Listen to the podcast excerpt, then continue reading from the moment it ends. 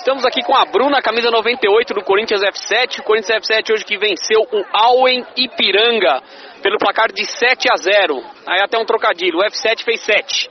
Um jogo em que o F7 teve todo o domínio, praticamente todos os minutos da partida.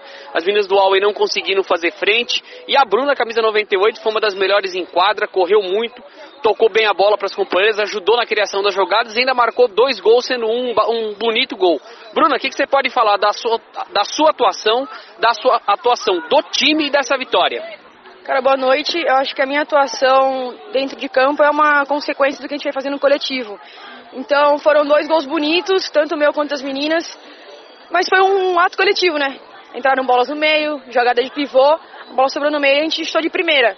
E, cara, a tendência é só melhorar, né? A gente tá voltando nos treinos agora, devido à pandemia.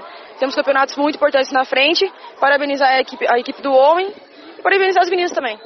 Beleza, muito obrigado. Show.